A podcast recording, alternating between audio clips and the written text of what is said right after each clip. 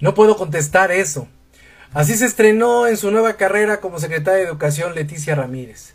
La autora secretaria, sí, literal, la secretaria de las mañaneras de Andrés Manuel López Obrador. Sería bueno decirle a Leticia Ramírez que de acuerdo con estimaciones del Banco Mundial, la pandemia causó en México un rezago que equivale a dos años de escolaridad. Antes de la pandemia, los mexicanos alcanzaban en promedio aprendizajes correspondientes al tercero de secundaria. Hoy, su conocimiento llegará solamente al equivalente a primero de secundaria. Y mientras todo esto sucede, la flamante secretaria de Educación se la pasaba atendiendo a la ciudadanía como directora general de Atención Ciudadana de la Presidencia. Y si bien ella sí es profesora de educación por la Benemérita Escuela Nacional de Morelos, la actual secretaria se encuentra alejada de las aulas desde 1988.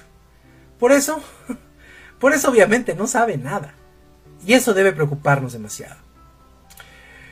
Y ahora, el periodo escolar comenzó, y mientras Delfina Gómez se fue por la puerta de atrás y dejó la secretaría hecha un desmadre, hoy Leticia Ramírez toma esta secretaría con un modelo curricular que no tiene ni pies ni cabeza, que no ha sido explicado en su totalidad a todos los académicos, y que ha sido criticada por organizaciones, docentes, investigadores y padres de familia.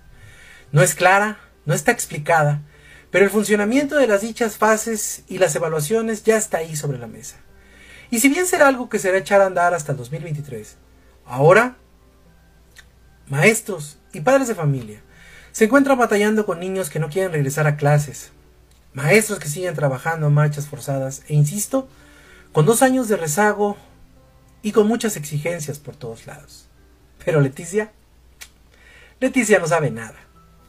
Sería bueno decirle a la nueva secretaria de Educación que el Instituto Nacional de Estadística, Geografía e Informática dice que 5.2 millones de niños y adolescentes y jóvenes entre 3 y 29 años no se inscribieron al ciclo escolar 2020-2021 por motivos económicos o por causas del, eh, del COVID-19.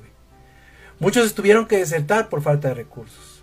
Esto es una realidad en un sistema educativo que cambia de metodología de enseñanza como cambia de calzones.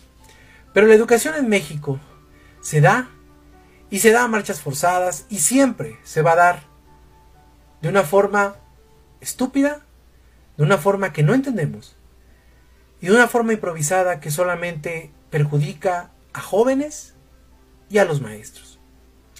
Y mientras todo esto pasaba, AMLO, Morena y Delfina Gómez estaban más preocupados por el botín político que implicaba el Estado de México ya que la Ciudad de México se le está escapando de las manos al presidente y él no puede darse el lujo de tener dos errores juntos. No se lo puede permitir. Tiene que llegar al 2024 con todos los terrenos planchados, porque independientemente de sus informes ficticios, hoy el presidente sabe que no puede llegar con estos números a la justa del 2024 para continuar con sus idioteces. Perdón, con su proyecto de nación. Hoy nuestros maestros y los niños de México están secuestrados por los deseos políticos del gobierno en turno, la poca ética de sus dirigentes, la increíble e innegable incapacidad de la cuarta transformación y su capacidad inaudita de joder todo lo que tiene a su alrededor, incluso el futuro de nuestros niños. Y eso, eso es muy pinche lamentable.